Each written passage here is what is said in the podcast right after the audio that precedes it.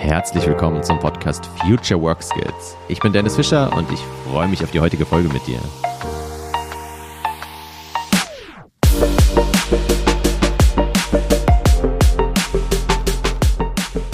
Ja, wenn es um die Arbeitswelt der Zukunft geht, dann kommt man an einem Thema nicht mehr vorbei aktuell und das ist KI, also künstliche Intelligenz. Keine Sorge, wir reden heute nicht über ChatGPT. Ich glaube, dazu wurde schon genug gesagt in den letzten Monaten. Aber ich hatte vor einigen Jahren das Glück, in ein spannendes Startup investieren zu dürfen. Und die nennen sich Tuken.ai. Woher der Name kommt, besprechen wir gleich. Und was machen die? Sie haben sich darauf spezialisiert, eine KI zu entwickeln, die Meetings optimiert. Und angefangen haben sie jetzt erstmal damit, Meetings mitzuschneiden und eben dir danach eine perfekte Summary der wichtigsten Inhalte zu geben. Wie gut oder auch nicht das schon funktioniert, das bespreche ich gleich mit Florian Polak, einem der drei Gründer von Tuken.ai. Und wir reden auch noch über viele andere Themen. Was sind Trends in der Branche aktuell? Wo seht ihr noch weitere Anwendungsfälle für Ihre KI? Und was waren so die Highlights der letzten zwei, zweieinhalb Jahre Ihrer Gründung? Also, ich fand es ein sehr interessantes, sehr spannendes Interview. Wir starten ein bisschen mit der Geschichte von Florian, der live aus Wien mir zugeschaltet ist. Und dementsprechend wünsche ich dir jetzt erstmal viel Spaß beim Hören. Hallo Florian, herzlich willkommen im Podcast. Hallo äh, freut mich. Danke, dass ich hier bin. Das ist ein äh, Erzähl gerne mal zwei, drei Sätze noch zu dir und auch, was du vielleicht vor Tukan.ai gemacht hast. Ja, sehr gerne. Ähm, ja, also Florian hier. Äh, ich bin einer der drei Gründer von Tukan AI. Ähm, davor habe ich tatsächlich einen rechtswissenschaftlichen Hintergrund. Also ich bin Jurist. Mhm. Dann eine lange Zeit für Anwaltskanzleien gearbeitet. Eines Tages habe ich dann gesagt, okay, nee, das ist eigentlich nicht, was ich mein Leben lang machen möchte. Ähm, und äh, habe dann beschlossen, nee, ich möchte eigentlich in diese Startup-Szene reingehen. Hab dann, das ist auch schon mittlerweile sehr lange her, aber bin dann nach Berlin gezogen und habe dort in einem Unternehmen angefangen, die hießen Careship, gibt's leider nicht mehr. Aber total spannende Startup-Bude. Mein erster Tag dort äh, kam ich im, im Anzug mit Krawatte da rein, weil ich nicht so ganz gecheckt habe, wie, wie, wie man sich so in einem Startup verhalten muss. Äh, und es macht mir so einer von den Programmierern so die Tür auf in solchen Goa-Hosen. Ja. Ähm, fragt mich, ob ich einer der Investoren bin. Ich sage, nee, nee, nee, meine erste Mitarbeiter. Ähm, ja, und dort habe ich als Pro äh, Produktmanager eigentlich angefangen. Das heißt, es ging eigentlich um die Planung ähm, des technischen Produktes, wovon ich am Anfang überhaupt keine Ahnung hatte. War aber super spannend. Äh, das Unternehmen hat dann sehr, sehr schnell sehr viel Geld bekommen. Mhm. Äh, und wir waren am Anfang sieben, auf einmal waren wir 150. Äh, und äh, das Ding ist, glaube ich, dann eigentlich an den Strukturen ein bisschen äh, gescheitert. Ist mittlerweile auch insolvent leider. War aber ein spannendes Thema und äh, wie, ich habe dann mit äh, dort meinen einen Mitgründer kennengelernt, äh, der mich eines Tages in so ein wortwörtliches Besenkammer äh, reingezogen hat mhm. und gesagt hat, hey, wir gründen jetzt. Okay. Ja. ähm, genau, und so, so ist es eigentlich äh, ursprünglich. Da habt ihr euch auch kennengelernt dann. Ja, ich finde spannend, weil ich hatte ein bisschen ähnliche Erfahrung. Ich war bei der Schlemmertüte in Berlin, also ein Online-Food-Startup damals, so wie HelloFresh. Ja, HelloFresh kennt jeder jetzt, Schlemmertüte leider niemand mehr weil es die auch nicht mehr gibt. Aber wir hatten damals ein bisschen ähnliches Problem aus meiner äh, Sicht. Wir hatten nämlich auch am Anfang ein bisschen zu viel Geld, ja, gerade was Marketing anging. Wir haben es mhm. halt überall draufgeworfen, ohne wirklich genau zu tracken, was funktioniert, was funktioniert nicht, ohne auch richtig kreativ zu sein und zu sagen, hey, wir haben jetzt irgendwie 500 Euro Budget, wie können wir mit 500 Euro ja. 20 neue Kunden gewinnen oder so, ja. Äh, sondern wenn man halt das Geld hat, dann haut man es halt raus, aber dann vergisst man vielleicht so ein bisschen da auch wirklich zu lernen. Ähm, würdest du rückblickend sagen, das war bei euch auch so ein Thema eventuell? Oder war es äh, eher das Wachstum? Ja, also es, es sind mehrere, mehrere Themen gewesen. Also grundsätzlich so eine Struktur schon auch, auch schon mit 100 Leuten aufzubauen, braucht man eine wirklich ordentliche Struktur. Ja. Das muss man sich eine Sekunde mal überlegen, wie das Ganze funktioniert. Ähm, das ging damals zu schnell, da war der Druck auch von den Investoren so groß, dass sie jetzt um jeden Preis wachsen müssen. Und das andere Thema, was halt auch schwierig ist, man muss, also dieses Thema von Product Market Fit im Startup, also dass man schauen muss, dass ein Produkt tatsächlich den, das richtige Problem für den Markt löst, das ist nicht so selbsterklärend. Also im ja. Regelfall, es wird zwar überall wird, wird erzählt, ja, Steve Jobs hatte die erste große Idee und das hat von Anfang an wunderbar funktioniert, das stimmt alles nicht. Äh, das ist im Prinzip ein Hit or Miss und mehr häufiger, häufiger haut man mal daneben. Ja. Und gerade am Anfang, glaube ich, es startet diese Zeit, ein bisschen zu iterieren mit dem Feedback von Kunden und zu schauen, dass man den richtigen Markt findet, der relevant ist für das Startup äh, und dann auch das richtige Produkt zu entwickeln. Und das hat, glaube ich, bei denen da war das Geld zu schnell da, weil der Markt einfach total logisch war für Investoren und deswegen haben die da, ich glaube, die haben insgesamt über 10 Millionen Euro eingesammelt. Ach krass. Äh, und das innerhalb von eineinhalb Jahren. Also das Ding ist dann aufgebläht worden und ja. musste dann auch als Gründer halt leisten und das hat halt, glaube ich, nicht ganz funktioniert. Okay. Und jetzt nimm uns mal mit in die Besenkammer. Welche Idee wurde dir da gepitcht und ist es die gleiche, die ihr dann auch umgesetzt habt oder war das auch schon wieder eine andere? Die erste Idee war, sagen wir mal, eher abenteuerlich. also unsere erste Idee war tatsächlich, ich würde es als österreichisch als eine Schnapsidee bezeichnen. Mhm. Aber es war vollkommen egal, wir haben damit angefangen. Ähm, ganz am Anfang war so ein, ein unser, unser Thema war immer eigentlich, wir wollten schauen, dass wir eine Spracherkennung mhm. besser machen. Äh, also Spracherkennungstechnologien gibt es ja schon seit mittlerweile über 50 Jahren. Ähm, damals, äh, das war jetzt mittlerweile auch schon, schon vier Jahre her, ähm, kam die Ursprungsidee, dass wir damals mit so einem Alexa gesprochen haben von Amazon. Ja. Und wie du vielleicht hörst, durch einen leichten österreichischen Akzent, das Ding hat mich einfach überhaupt nicht verstanden. ja, May, warum denn nicht? genau. Und tatsächlich mit den Schweizern ist es noch bis heute ungeklärt, ja, ja. Tatsächlich sehr problematisch in dem Bereich ist. Ähm, aber das, das Haupt, die Hauptidee war, okay, wir wollen hier so eine, eine bessere Spracherkennung, vor allem für Deutsch, aber auch für andere Sprachen schaffen. Und haben uns dann mit diesem Thema ein bisschen auseinandergesetzt. Und die Ursprungsidee, die wir halt hatten für so einen, so einen KI-Algorithmus, wir brauchen eine Unmenge an Daten, um das Ding aufzuziehen. Mhm. Und äh, die erste Idee, die wir hatten, war so eine Art von Social Network. Das hat überhaupt nicht funktioniert. Mhm. ähm, wir hatten so die ersten Leute, die das verwendet haben, aber das, das, hätte nicht funktioniert auf Dauer. Äh, wir sind dann übergeschwankt und haben dann eigentlich mit Podcast-Daten das Ganze ganz gut gemacht. Und das ist eigentlich die Grundlage von dem Unternehmen, das wir heute sind, sind diese ersten Daten, die wir damals äh, vor vier Jahren eigentlich aufgesammelt haben. Äh, und das ermöglicht uns heute eigentlich Dinge zu machen, die, ähm, die, die uns einen enormen Vorteil geben, äh, geben im Vergleich zu anderen Unternehmen. Mhm. Und da habt ihr dann was für, also österreichische und Schweizer äh, Texte quasi genommen oder? Äh, nein, kunterbunt. Also wir hatten im Prinzip, äh, die Idee war quasi, dass wir Podcasten so eine Art von SEO-Tool mhm. anbieten, dass mhm. die halt eine Möglichkeit haben, ähm, ihre Texte transkribieren, verzeichnen zu lassen und im Prinzip eine erste Form von Zusammenfassung haben. Ja. Das Ganze als Webseiten im Prinzip automatisch erstellt. Äh, einzige Bedingung war, dass sie halt uns helfen, ihre Texte da ein bisschen zu verbessern. Ja. Und das hat uns eine relativ gute Datenbasis gegeben, um halt Alltagssprache gut zu können. Und ja. zwar Alltagssprache, wir haben uns auch ein bisschen fokussiert auf, auf Business-Content. Ähm, das heißt also eigentlich wirklich, ja, solche Podcasts, mhm. ähm, weil das einfach relevant ist für Meetings und in dem Bereich halt äh, die ganzen Tools bis heute eigentlich nicht so gut sind. Genau, also ihr habt das genommen zum Trainieren in eurer KI, hattet mhm. aber schon im Hinterkopf sozusagen die Idee, die ihr jetzt dann umgesetzt habt. Genau, das ist, hat sich dann im Laufe der Zeit eigentlich entwickelt. Wie gesagt, wir haben mit sehr, sehr vielen Kunden oder potenziellen Kunden gesprochen am Anfang, äh, sind dann relativ rasch draufgekommen, okay, es ist ganz nett, so eine Spracherkennung zu haben. Und es gibt gerade für den Meeting-Bereich zum Beispiel, gibt es, eine, gibt es in bestimmten Fällen auch den Bedarf von genauen Wortprotokollen. Was aber wirklich interessant ist, ist eigentlich, dass man eine Art von Zusammenfassungen für Meetings schafft. Also mhm. diese Notizen zu ersetzen. Und wir verstehen uns heute eigentlich als, als Archiv für Meetingdaten. Äh, das heißt, wir verkaufen unser Produkt an Firmen, die im Prinzip ihre Informationen, die in, in gesprochener Sprache äh, ähm, jeden Tag in Meetings diskutiert werden, das zu tracken und äh, greifbar zu machen. Und das hat sich im Laufe der Zeit entwickelt. Wir kommen aus der Spracherkennung und haben immer mehr Machine Learning Algorithmen dazu genommen, bis wir das Produkt haben, das wir heute haben. Mhm. Genau, dann lass uns da mal eintauchen. Erstmal zum Namen. Ihr heißt Tukan. Woher mhm. kommt der Name Tukan? Ja, ähm, kommt vom Vogel, also der Tukan. Ähm, ja, wir, wir haben, wollten eigentlich im Prinzip äh, Logo finden und einen Namen finden, ist eigentlich so ziemlich das mühsamste, was man am Anfang machen kann.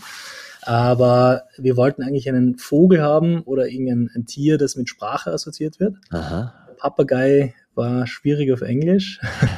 Und deswegen haben wir gesagt, okay, nein, äh, irgendwas mit, mit, mit einem großen Schnabel oder Tukan ist tatsächlich der Vogel mit dem größten Schnabel. Und wir haben uns gedacht, okay, großer Schnabel, große Klappe, das passt ganz gut zu uns. so ist dann der, der Tukan entstanden. Okay, und Aber heute, genau, Genau. Hat aber hunderte Iterationen gebraucht. Ja, das glaube ich. Und am Ende ja, ist, die, ist die Story dahinter lustig, aber hat euch ja hat auch noch keinen Kunden beschert, sondern äh, die Arbeit kommt dann danach erst. So, jetzt sagst du, Meetings sind ineffizient, äh, beziehungsweise dann die, die Protokollierung findet ja meistens nicht statt und keiner will sich auch das gesamte Meeting nochmal durchlesen, sondern eigentlich wissen, was sind die wichtigsten Inhalte gewesen. Mhm.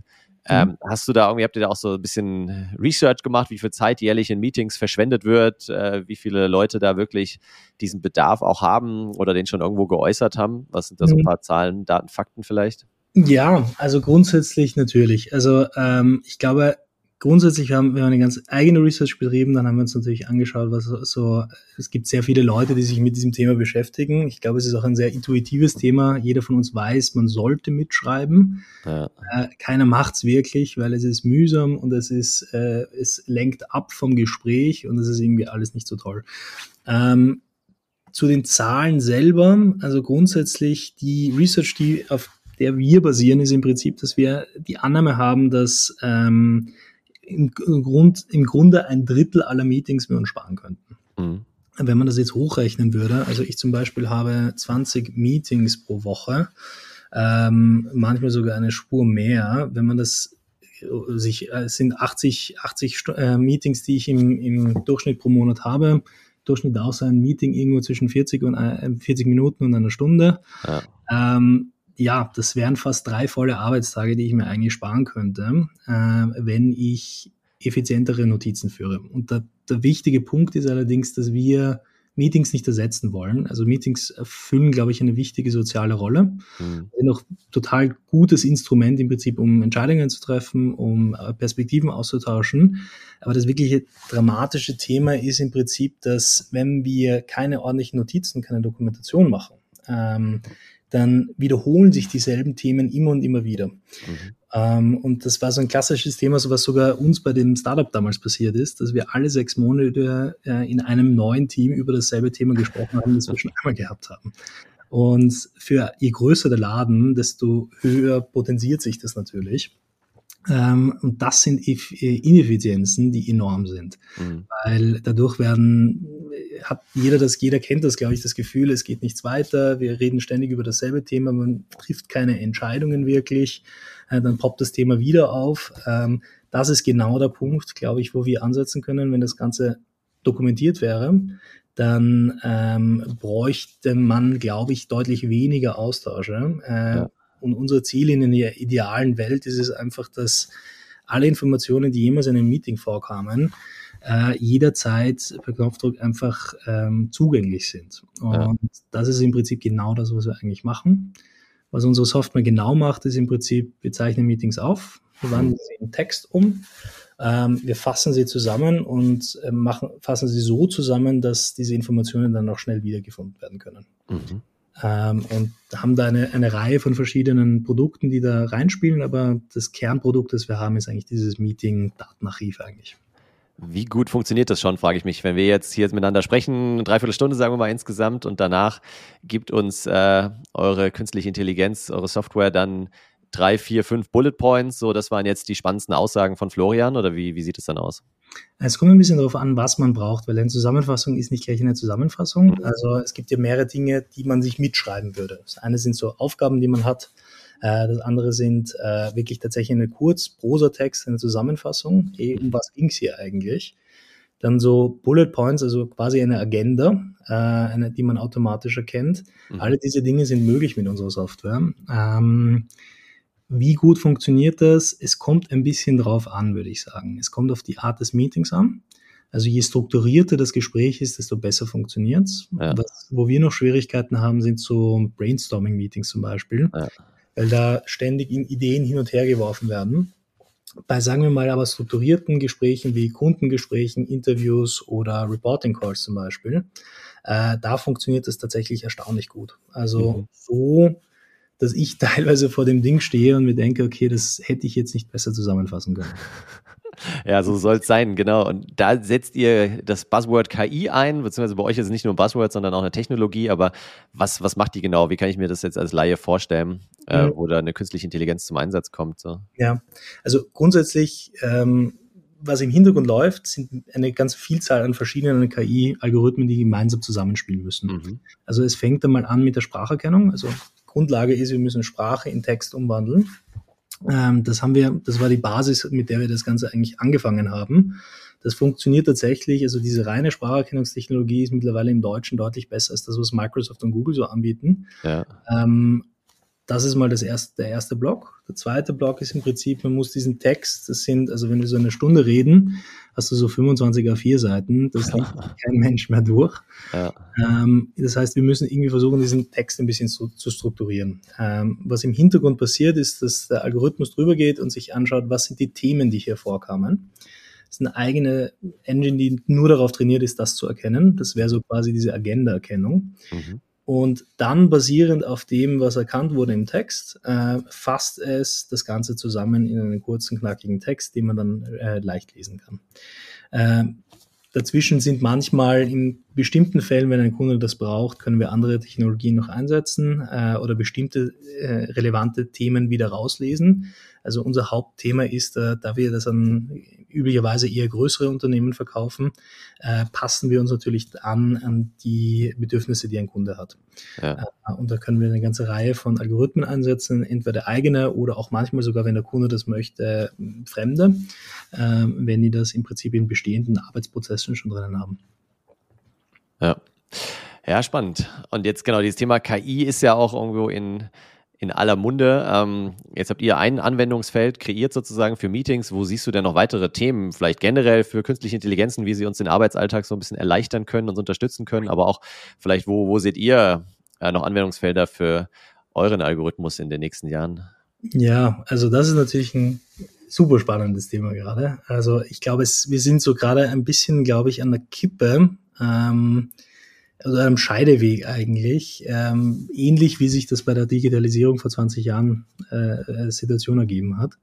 Ähm, also ich glaube ehrlich gesagt, dass KI wird jetzt langsam, aber doch äh, zur Automatisierung von sämtlichen repetitiven Arbeitsschritten eingesetzt werden. Mhm. Es kann sein Automatisierung von Buchhaltung, Automatisierung von Notizführung, also so wie wir das machen. Ähm, und die Effizienzgewinne daran sind halt enorm. Also ein Beispiel zum Beispiel, wenn wir ein Interview haben bei uns, äh, wenn man das manuell machen würde, also ein Interview, du hast ein Interview geführt und möchtest das abtippen, möchtest einen Artikel draus machen, ähm, dann sitzt man da circa für so eine halbe Stunde Aufnahme sieben Stunden, bis das abgetippt ist und ah. zusammengefasst ist. In unserer Software geht's halt in fünf bis sieben Minuten äh, und das ist natürlich ein Effizienzgewinn, der ist enorm. Ich glaube auch, dass Unternehmen jetzt ein bisschen die Wahl haben, ähm, in KI-Technologien jetzt zu investieren. Das ist ähnlich wie damals mit der Digitalisierung, weil die Unternehmen, die es machen werden, werden halt enormen Effizienzgewinn haben und mhm. werden dadurch einen, einen ganz, ganz starken Marktvorteil haben. Ähm, ich glaube, es ist auch vor allem notwendig, weil wir haben alle immer weniger Mitarbeiter und haben ein ziemliches Problem, rechts und links Mitarbeiter, neue Mitarbeiter zu finden. Ist auch durchaus logisch, wenn man sich das ähm, äh, anschaut, dass die ganze Babyboomer-Generation langsam in Pension geht oh, Rente, wie das in Deutschland heißt. ähm, und wir müssen aber trotzdem irgendwie schauen, dass wir weiter wachsen. Und das ist, glaube ich, nur möglich, indem wir halt diese Arbeitsmarktlücke irgendwie mit Technologien ersetzen. Ähm, und das ist, glaube ich, der Punkt, der gerade bei KI passiert. Also es gibt eine ganze Reihe an Technologien, die ich jetzt gesehen habe, die im Prinzip jeden manuellen, repetitiven Arbeitsschritt halt ersetzen werden. Ja, ja. Und bei uns ja, also ich glaube, wir wollen uns ganz gerne auf Meetings fokussieren. Wir wollen uns auf Meetings fokussieren, auf spezielle Arten von Meetings in Industrien, wo wir den größten Mehrwert schaffen können. Ähm, da wird es in dem Markt alleine wird sicher ganz, ganz viele äh, Anbieter geben, die sich dann auf spezielle Anwendungsfälle konzentrieren werden. Und wir wollen halt irgendwie versuchen, dass wir möglichst die Technologien, die jetzt aufpoppen, gemeinsam mit den unseren verbinden, so dass halt wir Mehrwert schaffen können für Kunden. Und das ist ein schöner Bereich, aber wir sehen uns langfristig halt wirklich so als Archiv für diese Daten, weil wir einfach so einen enormen Mehrwert schon bei uns selber sehen, wenn wir alle, alle Meetings durchlaufen lassen, dass du beispielsweise aus dem Urlaub zurückkommst und eine, eine gute Übersicht siehst, was ist passiert. Ja, ohne ja. dass du lange mit, mit den Leuten hin und her sprechen musst. Und das ist natürlich ein enormer Vorteil. Ja, es zahlt halt auch super stark auf dieses Thema Transparenz ein. Also ich komme ja so aus den ganzen agilen Methoden, aus dem agilen Arbeiten und da ist ja auch ein ganz wichtiger Faktor, ja, wir arbeiten mit einem Kanban-Board, damit die anderen wissen, woran arbeite ich gerade. Ja, man äh, macht regelmäßig eine Retrospektive, damit man weiß, wie geht es uns gerade und genauso ist halt dieses Thema ja, äh, was ist eigentlich in den letzten fünf Meetings passiert. Ich weiß nicht, Ray Dalio, kennst du vielleicht diesen Investor, ein Amerikaner, der hat, äh, ja, einer der, ich glaube, 15 reichste Mensch, habe ich gerade irgendwo gelesen, der Welt, hat einen großen äh, Fonds aufgebaut und der hat so eine krasse Unternehmenskultur. Ich glaube, mhm. äh, Bridgewater heißt das äh, Unternehmen ja. und die, die nehmen alle Meetings schon seit 30, 40 Jahren, zeichnen die auf sozusagen. Und man kann danach immer wieder sich die Meetings anhören. Ich weiß nicht, wer das macht, wer die Zeit dafür findet und da auch Lust drauf hat, aber das ist ja im Prinzip das, was ihr anbietet. Nur sozusagen, ihr habt schon die Summary und man ja. kann sich halt kurz durchlesen, worum ging es denn in dem Meeting da in der Nachbarabteilung, auch wenn ich da gar nicht eingeladen gewesen wäre, aber ich kann mir kurz die Summary durchlesen und auf einmal sehe ich vielleicht Anknüpfungspunkte und kann dann auf die Kolleginnen zugehen und sagen, hey, da sollten wir uns mal zusammensetzen. Da habe ich auch schon mal was vor drei Jahren gemacht. Ja. Genau, und das, das ist genau der Punkt im Prinzip. Ähm, unser Ziel wäre von der ganzen Sache, dass wir sogar diesen letzten Schritt, dass man nachsuchen muss, irgendwann einmal auch wegkriegen, dass mhm. tatsächlich, wenn ein Meeting stattfindet und relevante Informationen irgendwo aufpoppen, dass die, das Tukan dir irgendwie Informationen schon aufzeigen kann, hey, da ist schon mal was gewesen, ja. äh, rede doch mal mit dem und dem. Das wäre ideal. Das ist unser Traum, dass wir in diese Richtung gehen. Das ist noch ein langer Weg, aber ähm, bis dahin, glaube ich, werden wir hoffentlich ein bisschen Mehrwert stiften für Unternehmen in der Zwischenzeit. Ja, ich glaube, genau. Und den muss man aber erstmal erkennen, auch als, als Mitarbeitender, weil ich mir denke, so eigentlich löst ihr ja gerade ein Problem, was viele noch gar nicht als Problem sehen, weil sie schreiben halt einfach nicht mit so. Und dann, wenn du heute nicht mitschreibst, warum sollte dann die eure Software irgendwie äh, ja dann mit dem Algorithmus das Ganze zusammenfassen. Also erstmal müssen sie ja da hinkommen wahrscheinlich, und das ist auch eure Aufgabe wahrscheinlich oder so im Sales, dann wirklich erstmal mhm. den ihnen zu erklären, was sie eigentlich für ein Problem haben. Ähm, mhm. kann ja, ich mir vorstellen. Ich meine, es gibt manche Industrien, da ist es klar, weil er zum Beispiel äh, eine, eine rechtliche Verpflichtung mhm. mitgeschrieben werden muss. Also ja. Ein Beispiel wäre zum Beispiel wenn man einen Kreditvertrag äh, vergibt an einen Endkonsumenten, dann muss das ordentlich dokumentiert werden. Ja. Solche Bereiche sind natürlich logisch, aber spannend wären halt wirklich diese internen Meetings. Ich glaube, man, man spürt es irgendwie intuitiv, man sieht das Problem nicht gleich, aber was wir zum Beispiel so, super häufig hören, ist, dass, dass Leute sich beschweren, ja, äh, es geht nichts weiter, alles braucht immer so ewig oder wir finden nie klare Entscheidungen. Das sind alles Symptome eigentlich für, für dieses Thema. Und das ist genau der Punkt, wo wir ansetzen würden, äh, weil keiner hat die Zeit und, und will sich das antun, wirklich manuell mitzuschreiben. Also man macht's, man nimmt sich immer wieder vor, man macht's dann auch eine gewisse Zeit. Äh, diese Notizen verschwinden dann im, im Limbo ja. und werden nie wieder rausgekramt. Äh, aber das, das ist halt so ein Thema, wenn man das wirklich einsetzt und großflächig einsetzt, dann hat man halt das Unternehmen mittel- bis langfristig einen enormen Vorteil. Deswegen macht das auch Bridgewater schon seit, seit Ewigkeiten. Ja, genau. Ja. Jetzt hast du vorhin auch so ein bisschen Wettbewerber angesprochen oder andere Technologien, die es da gibt. Äh, mhm. irgendwo habe ich was von Supernormal gelesen, die mhm. jetzt auf den Markt gekommen sind. Also was, äh, was seht ihr da so als Gefahr oder auch als Chance bei anderen Anbietern? Also ich finde es total cool. Äh, ich finde es total cool, dass Unternehmen wie Supernormal jetzt rauskommen. Es werden wahrscheinlich auch noch einige kommen. Also ich meine, das ganze Thema von ChatGPT, äh, GPT-3, die Technologie dahinter, äh, ist unfassbar spannend, ähm, weil die ermöglicht im Prinzip ganz neue Themen äh, und ganz neue Algorithmen darauf aufzubauen und ganze Unternehmen darauf aufzubauen. Also ich glaube, da wird es noch einige geben, die, die kommen werden. Ähm, ich glaube, das Thema mit Supernormal, also der, Haupt-USB, den wir halt haben gegenüber so Unternehmen wie Supernormal, aber anderen auch, sind halt in, im Prinzip drei, drei wesentliche Punkte. Das erste ist, dass wir im Gegensatz zu unseren Konkurrenten garantieren können, dass halt diese Meetingdaten vertraulich behandelt werden und im mhm. selben Land bleiben. Äh, das geht bis hin zu einer On-Premise-Installation. Ähm, schlicht und einfach, da wir die Technologie selber entwickelt haben, geht das. Wenn ja. man ein, als Unternehmen externe Technologie für zum Beispiel Transkription oder die Zusammenfassung an, ähm, äh, nimmt, dann kann es zum Beispiel passieren, dass vertrauliche Meetingdaten auf einmal in Zukunft als Antwort bei ChatGPT landen. Ja, okay. Die auch ein Interesse haben, ihre, ihre Algorithmen mit diesen Daten weiter zu trainieren. Das ist so der, der wesentliche Punkt eigentlich und wir fokussieren uns halt hier klar auf Unternehmen hier in Deutschland. Das andere ist, dass wir halt unsere Software so ange aufgebaut haben, dass wir es an bestehende Prozesse von Kunden anpassen können. Also beispielsweise, wir haben äh, Kunden wie zum Beispiel Axel Springer oder, oder Telefonica.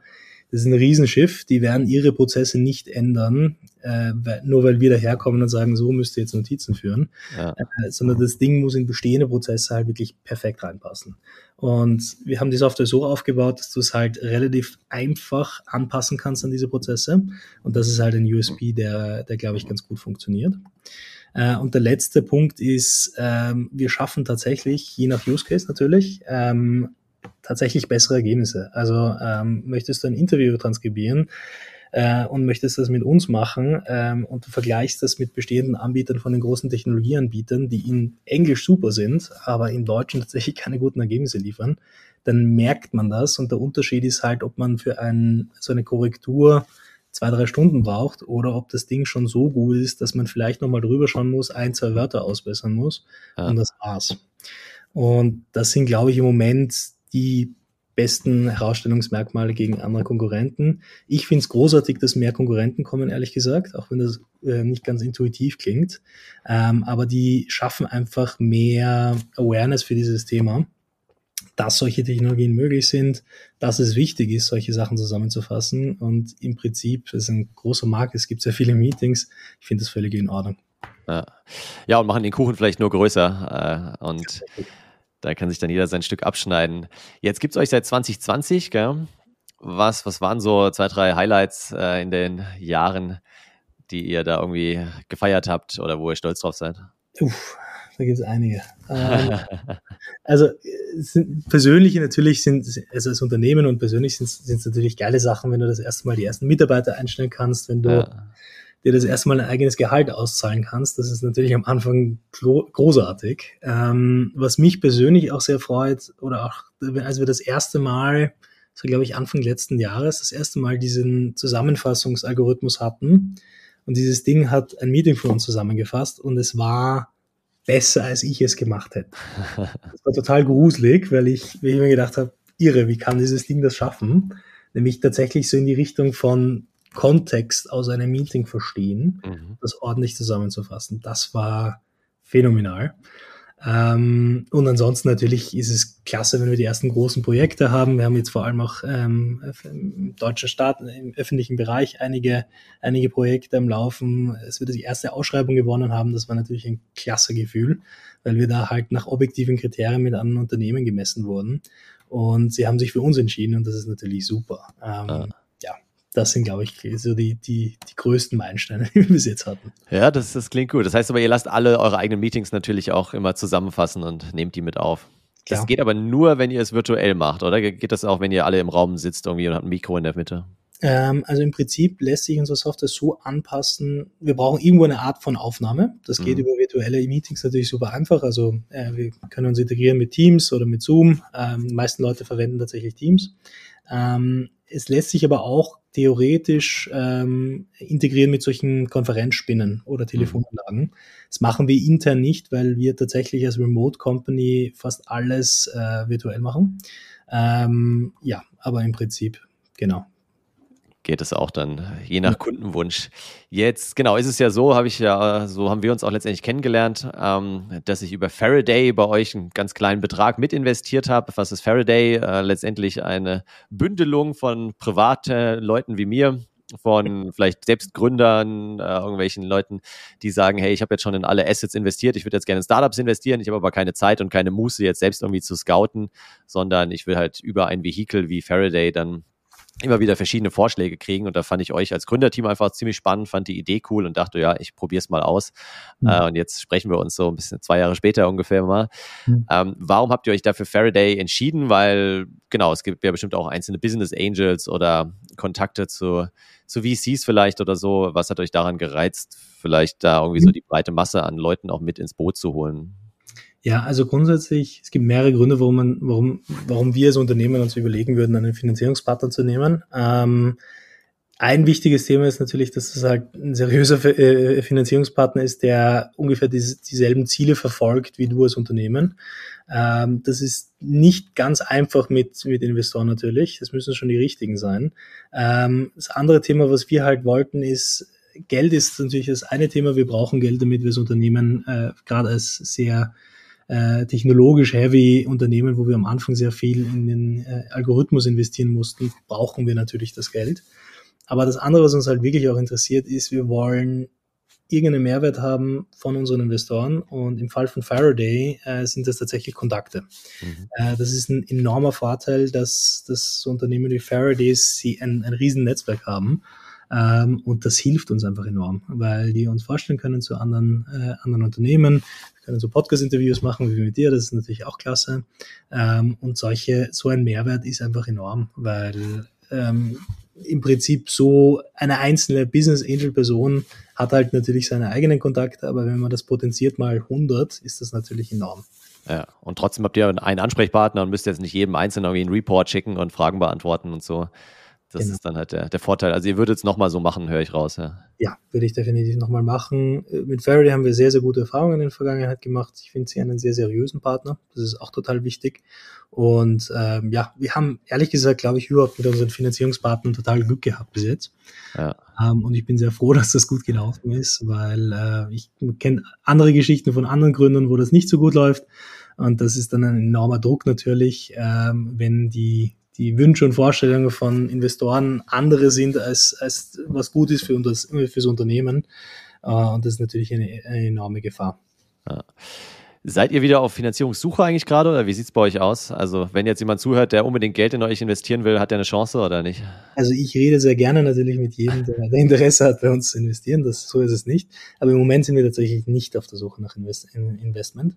Das kann sich wieder mal ändern. Im Moment geht es darum, dass wir schauen, dass wir ähm, unser Unternehmen einfach weiter wachsen. Äh, und der Fokus ist jetzt ganz klar, dass wir äh, uns einfach unsere Marktstellung, die wir in, in Deutschland schon haben, ein bisschen ausweiten äh, und vor allem uns auch überlegen, wie wir das Ding irgendwann mal internationalisieren, weil wir ja. mittlerweile auch mehr Sprachen können. Und da kann man, glaube ich, eine ganze Reihe an Sachen noch machen. Okay. Ja, zum Abschluss nochmal kurz zu dem Thema KI zurück, was gerade in aller Munde ist. Wo mhm. kann ich jetzt da als Laie mich vielleicht mal ein bisschen einarbeiten? Ähm, mhm. Wie kann ich mich damit so ein bisschen auseinandersetzen, ohne dass ich jetzt gleich irgendwie ein Studium dazu machen muss? Mhm. Wie, wie, hast du vielleicht auch so angefangen? Du bist ja jetzt auch nicht originär äh, als KI-Entwickler auf den Markt gekommen, damit du mit deinen Kolleginnen und Kollegen mitreden kannst. Was sind da vielleicht so ein paar Ideen, wie man sich dem annähern kann? Also sehr spannend. Ähm, also grundsätzlich, ich habe am meisten natürlich gelernt von meinem Mitgründer, der, der ja. Michael, der unser CTO ist und das seit Jahren schon macht. Äh, es ist ein total spannendes Thema. Ähm, es ist nur manchmal ein bisschen komplex erklärt. ähm, also grundsätzlich, ich glaube, die besten Tipps wären, das kann ich dir nachher schicken, wenn du Lust hast. Da gibt es ein paar Podcasts, es gibt ein paar YouTuber, die das Thema ganz gut aufbrechen, so dass es mhm. äh, jemand, der nicht technisch ist, ganz gut versteht. Ich finde es ein total spannendes Thema, weil genau genommen gibt es keine künstliche Intelligenz noch nicht, mhm. äh, sondern was das sind, das sind im Prinzip sehr, ähm, sehr effiziente Algorithmen, die mit einer Unmenge an Daten gefüttert wurden und dann nach Statistik im Prinzip arbeiten und versuchen, aufgrund der Daten, die sie haben, ähm, im Prinzip Patterns zu erkennen, das heißt äh, gewisse Muster, ähnlich wie ein Mensch das eigentlich auch macht.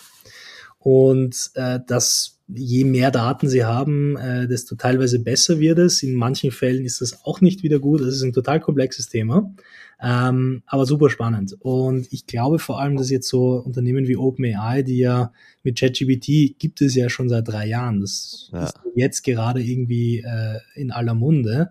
Aber da gibt's jetzt einige Modelle, auch außerhalb von ChatGPT, die total spannend sind und die einen enormen Mehrwert bringen werden. Ich glaube, wir haben jetzt gerade so ein bisschen einen Schub in diese Richtung bekommen. Äh, und da glaube ich, ist es ein spannendes Thema, sich ein bisschen damit auseinanderzusetzen. Aber mein Vorschlag wäre, ich schicke dir einfach ein paar, paar Links äh, ja. und kannst du dann gerne in die Episode einfach reingeben. Äh, da gibt es ein paar spannende, äh, spannende Podcasts und, und Themen dazu. Ja, cool. Nee, vielen Dank. Die packe ich in die Show Notes. Und Abschlussfrage: Was für ein Buch äh, liest du gerade, wenn du Zeit zum Lesen hast? Oder was hörst du gerade für ein Buch? Äh, was kannst du was höre ich gerade für Buch? Tatsächlich, das letzte Buch, was ich gelesen habe, ist das ein uraltes Buch, der Peter Principle. Ich weiß nicht, ob du mhm. das kennst. Das ist aus ja. den 60er Jahren oder sowas. Geht von der Annahme an, dass wir alle ähm, im Prinzip so lange befördert werden, bis wir irgendwann mal inkompetent sind, unseren Job auszufüllen. Mhm. Was die zynische Antwort wäre, hey, wir, wir sind alle inkompetent in unseren Jobs. Sehr spannendes Buch. Ähm, ja, das lese ich gerade im Moment. Und okay. Äh, ist ein bisschen zynisch, aber es ist sehr ein spannendes Thema. Ja, sehr cool. Mhm. Sehr gut. Dann vielen, vielen Dank für deine Zeit, Florian, und euch erstmal weiterhin viel, viel Erfolg. Wir bleiben eh in Kontakt. Ich verfolge weiter, was ihr macht. Ja, und äh, danke dir für die Zeit. Ja, danke dir. Dann wünsche ich noch einen schönen Tag. Ciao, ciao. ja, wie immer findest du auch heute alle wichtigen Links in den Show Notes. Auch wenn du selbst vielleicht mal in Startups investieren möchtest, habe ich den Link zu Faraday nochmal reingepackt. Kannst du dir gerne anschauen und bei Fragen auf mich zukommen. Ich hoffe, es hat dir gefallen. Ich freue mich, wenn wir uns in zwei Wochen wieder hören. Bis dahin alles, alles Gute, bleib inspiriert, hinterlass mir gerne positive Rezensionen, wenn du möchtest und empfehle den Podcast weiter. Ich freue mich, bis dann, mach's gut, ciao, ciao.